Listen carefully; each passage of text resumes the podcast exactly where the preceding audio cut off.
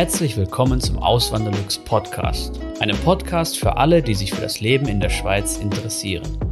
Hier erfährst du, wie es sich als Einwanderer in der Schweiz lebt, mit all den kleinen und großen Unterschieden bezüglich der beiden Kulturen.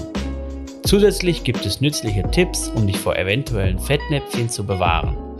Mein Name ist Christian Philipp Pohl, auch bekannt als Auswanderlux. Seit 2016 lebe ich in der Schweiz zusammen mit meiner Schweizer Frau und unserer gemeinsamen Tochter.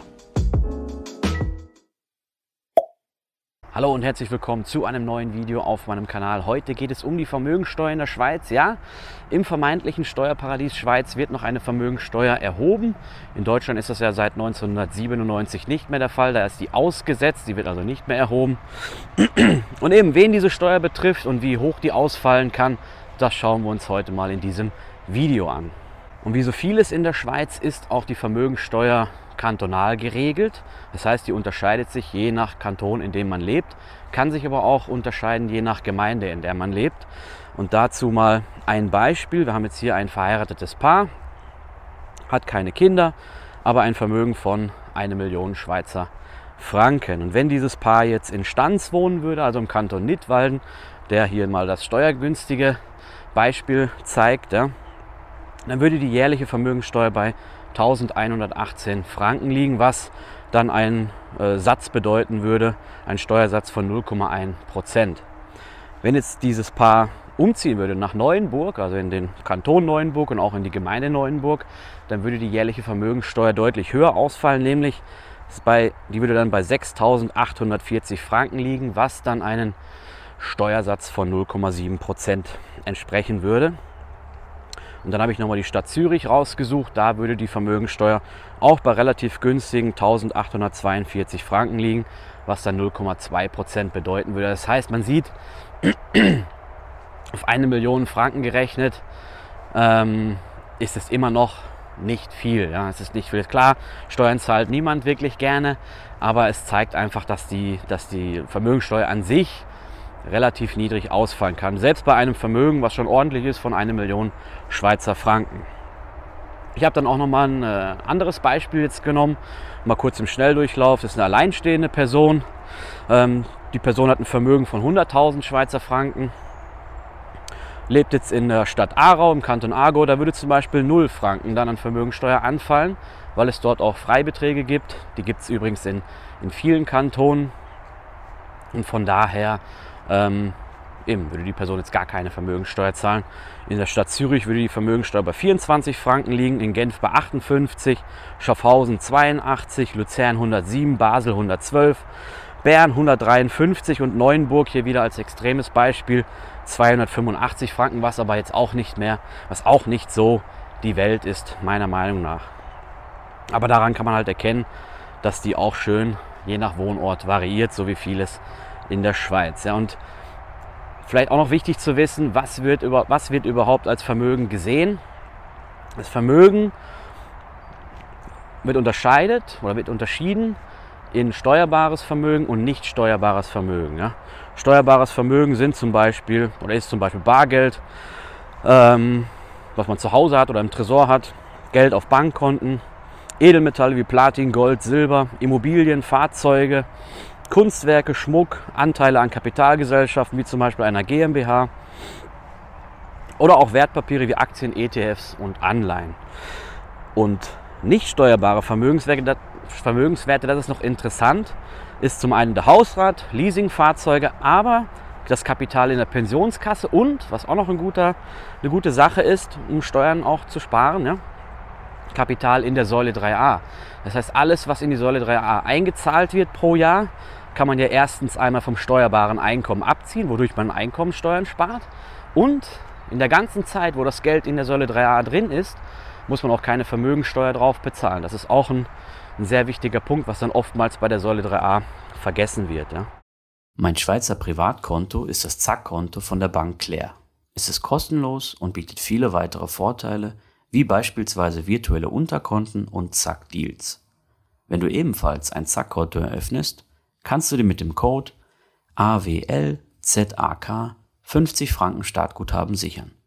Weitere Infos findest du auf auswanderlux.ch/zack oder in den Podcast Show Notes. Aber eben, man rechnet dann dieses ganze steuerbare Vermögen zusammen, sagen wir mal das Auto und die Immobilie, die man hat, oder die Aktien oder das, einfach das Geld auf dem Sparkonto, zieht dann die Schulden ab. Ja? Also wenn man jetzt einen normalen Kredit hat, Konsumkredit oder halt eine Hypothek auf der Immobilie, das wird abgezogen und dann guckt man, was kommt am Ende raus und das ist dann das steuerbare Vermögen. Und auch noch ein wichtiger Punkt, alle Personen, grundsätzlich alle Personen in der Schweiz, die hier ihren steuerlichen Sitz haben, sind auch verpflichtet, Vermögensteuern zu zahlen. Das gilt auch für quellensteuerpflichtige Personen. Das heißt, wenn man jetzt hierher einwandert in die Schweiz, da ist man ja in den ersten fünf Jahren grundsätzlich quellensteuerpflichtig. Das heißt, der, die Einkommensteuer wird direkt vom Arbeitgeber abgeführt.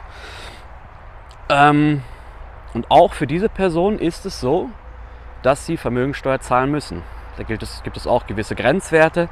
Da muss man sich mal ähm, informieren. Ich habe einen Blogbeitrag darüber geschrieben, den verlinke ich da mal unten in der Videobeschreibung, könnt ihr euch mal anschauen, wenn ihr das genauer wissen wollt. Und wenn ihr ein gewisses Vermögen habt, dann müsst ihr das angeben und dann müsst ihr auch eine ordentliche Veranlagung der Einkommensteuer durchführen. Dann macht ihr einfach eine ganz normale Steuererklärung, so wie jeder Schweizer das auch macht.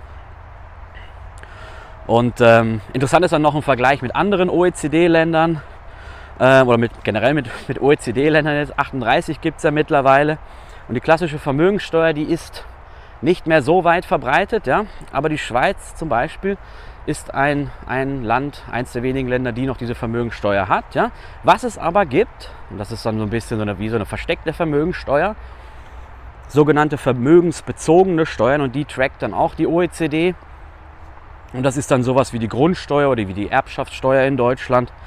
Und ähm, da gibt es dann auch gewisse äh, Statistiken zu. Und da kann man erkennen jetzt bei der OECD, OECD, diese Auflistung der OECD, dass Deutschland und Österreich sehr tiefe vermögensbezogene Steuern haben, nämlich von 1% in Deutschland und 0,5% in Österreich.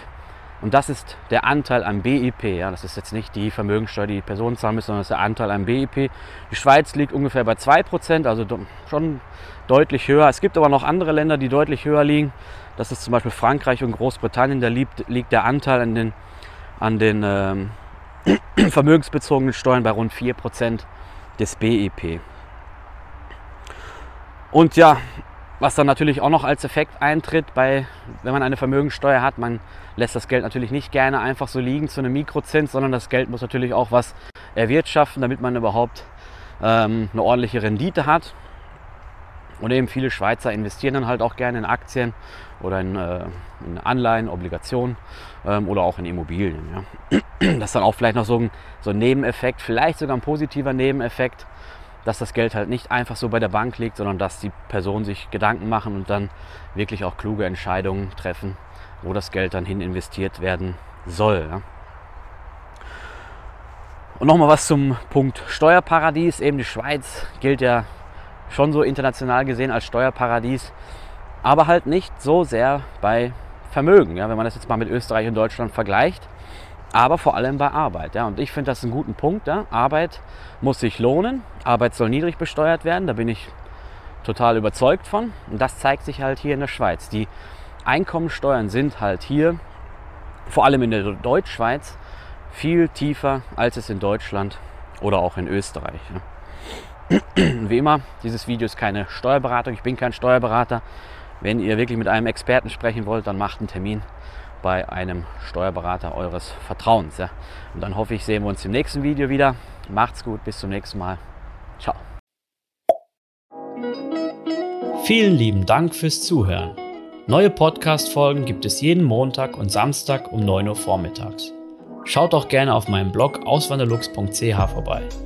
Dort erfahrt ihr mehr über mich und mein Leben in der Schweiz. Zudem findet ihr mich auf YouTube und Instagram unter dem Namen Auswanderlux.